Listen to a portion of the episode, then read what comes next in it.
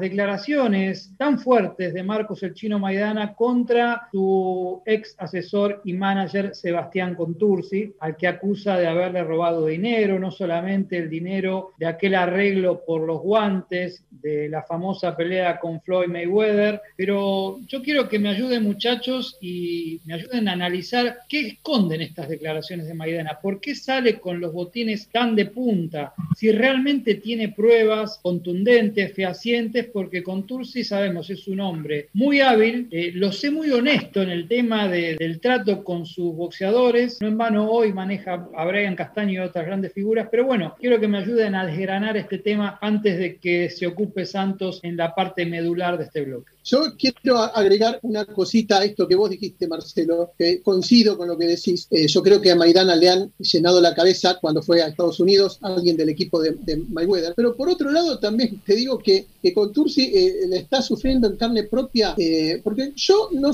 no tengo por qué sospechar nunca de nadie, porque sé que todo el mundo cuando tiene que ver con la plata, todos sospechan de que le roban, de que le faltan, de que se quedan con algo de... y a veces son acusaciones injustas y alguna que otra puede ser eh, así. Y yo una vez eh, discutí con Sebastián eh, sobre este tema cuando él creía eh, o, acusaba también como periodista, cuando él todavía no era promotor, este, y hablaba mal de algún promotor que yo le decía, mira, yo no tengo pruebas para, para tener este, esa opinión. Y, este, y, lo, y decía que a veces los boxeadores eran em, ingratos en, en, ese, en ese tema. Y ahora él está sin querer pasando por la misma situación, expuesto a que muchos piensen que el chino Maidana tiene razón. Hablo específicamente, por ejemplo, de eh, Rivero que él, eh, y también de Margosian, que él se quedó con Maidana después de haber tenido una acusación contra Margosian sobre que le, ofrecían una bolsa diferente, una bolsa X y que después a Maidana le llegaba otra mucho más baja. Entonces digo que ahora Sebastián, de alguna manera, quizás este, no es que quiera comparar una cosa con otra, pero que él eh, sufra en carne propia estas cosas me parece una ironía de la vida. Andrés Muney. Sí, yo quiero hablar de, las certezas que tengo. Cuando Maidana le ganó el juicio a Margosian, un juicio que Margosian le inició a Maidana, lo ganó pura y exclusivamente gracias a Sebastián Contursi. Lo sé porque alguna vez tuve una discusión con Sebastián que él me iba enviando todas las pruebas que se iban recabando y, decidí no publicarlo hasta que no hubiera una sentencia. El que consiguió los contratos de Universo, Golden Boy y demás fueron abogados puestos por Sebastián Contursi. Maidana primero pedía 500 mil dólares, ahora pide cuánto? 12, 14 millones. Hace rato veo personalmente que Maidana eh, le falta alguien que lo guíe. Maidana siempre tuvo alguien que lo, que lo guiara, al menos comunicacionalmente, discursivamente. Lo veo bastante perdido el chino y mal rodeado, y toda vez que le dijeron que muestre una prueba, no mostró una. No, digo no mostró dos, tres o, si era fuerte o no. No mostró una, no mostró un chat de WhatsApp. Digo, me, parece muy extraño. Ojalá se dirima en la justicia, pero lo que sí sé es que aquel juicio que le ganó Margosian eh, se lo ganó pura y exclusivamente gracias a Sebastián Contursi, juicio que no aprovechó Maidana para reclamar esa plata que la justicia bien acreditó que Margosian falsificó firmas, le cobró plata en nombre de otros bancos y demás.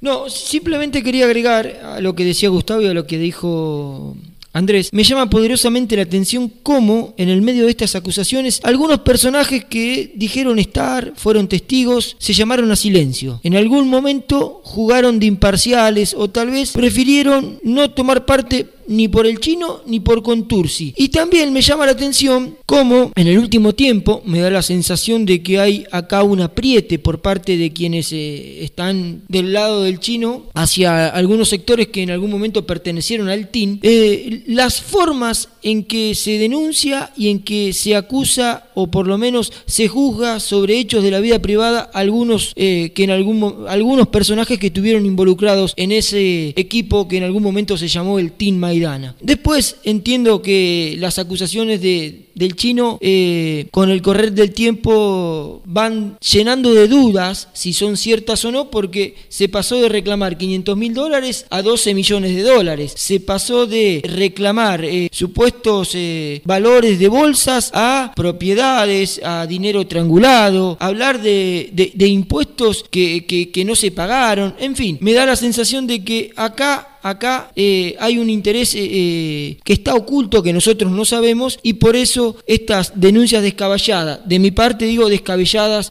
porque entiendo de que con el correr del tiempo se perdió cierta lógica a lo que se empezó a denunciar en algún momento. Pero hubo algo muy curioso que pasó hace unos días, el recrudecimiento de las declaraciones de Maidana en contra de Sebastián Contursi las publicó en una entrevista al chino el portal Infobae. A las pocas horas, lo que dijo Maidana de Contursi fue borrado. Sebastián Contursi logró capturar esa primera parte, esa primera edición de la nota. Este, y Maidana debió grabar un video, que creo que se lo filmó su primo eh, Gustavo Gómez Maidana Pileta, eh, en el cual dijo, Infobae borró lo que yo dije de Contursi, pero lo vuelvo a repetir. Es esto, esto, esto y esto. No sé si tienen algún detalle más debajo de la mesa de lo que pasó con el portal y esa yo, yo, yo, yo, tengo la información. Yo sé lo que pasó. Un viejo zorro, un viejo periodista que trabaja en esa en ese prestigioso portal, me fue sincero. ¿Qué pasa cuando lo que se borra es la parte donde en la nota se acusa a una persona? En el medio pasaron cosas. Hubo un llamado hacia el director de ese portal, hacia el dueño de ese portal, y eh, la orden fue sacar o eliminar los párrafos donde se acusaba al, promotor o al ex manager del chino Maidana. Vaya a saber por qué lo hizo. El portal lo hizo.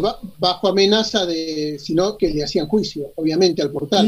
No. Claro, porque con Contursi luego tuiteó: Voy a demandar al chino Maidana por desagradecido y por mentiroso. Están los tweets del team esa es la cuenta que tiene Sebastián Contursi. Pero no, acá no hubo ninguna amenaza hacia el director del, portal, ¿eh?